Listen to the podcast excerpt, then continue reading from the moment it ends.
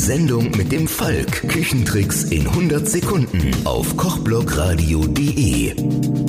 Hallo, hier ist euer Thorsten Falk mit den Küchentipps in 100 Sekunden. Heute beschäftigen wir uns mit Eiswürfeln. Eiswürfel sind besonders an heißen Tagen sehr beliebt. Am häufigsten werden sie benutzt, um warme Getränke zu kühlen. Das klappt, weil das Eis seine Temperatur in die Umgebung abgibt. Leider schmilzt es dabei und verwässert so die Getränke.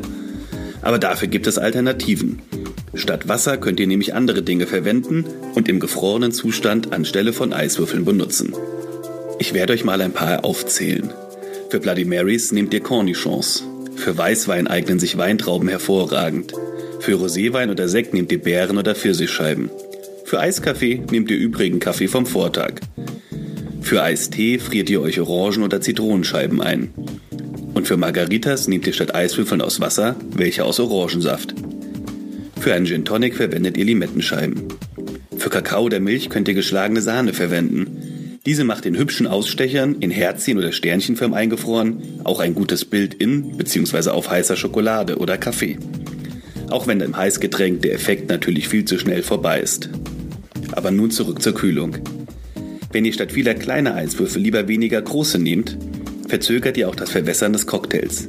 Wenn ihr also Bolo oder Pitcher runterkühlen wollt, dann nehmt die Eiswürfel aus einem Muffinblech gefroren. Mit ein paar Limetten oder Zitronenscheiben oder bunten Beeren da drin gefroren, macht das Ganze auch optisch noch was her. Wenn ihr Eiswürfel macht, dann macht wenigstens schön klare anstelle der milchig trüben. Wasser enthält Sauerstoff und Kalk. Gefrorene Sauerstoffbläschen im Eis und Kalk sorgen für diesen trüben Eindruck. Um den Kalk zu entfernen, das Wasser filtern oder stilles Mineralwasser verwenden.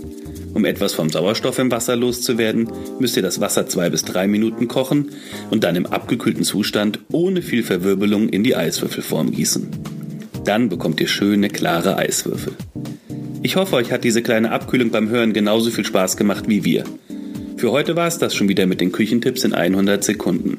Mein Name ist Thorsten Falk, schwingt den Löffel und hört mal wieder rein auf kochblogradio.de.